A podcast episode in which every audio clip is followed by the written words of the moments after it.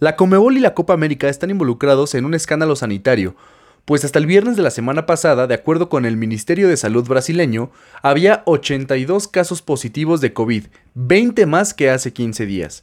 Y el domingo se dio el caso número 83 en uno de los jugadores de la selección de Bolivia.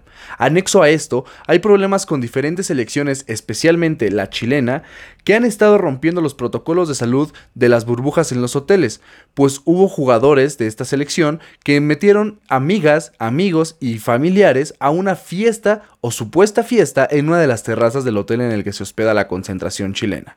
La Conmebol no ha dicho nada sobre este asunto, pero Arturo Vidal, jugador de la selección chilena, dice que son mentiras y excusas para perjudicar a su selección.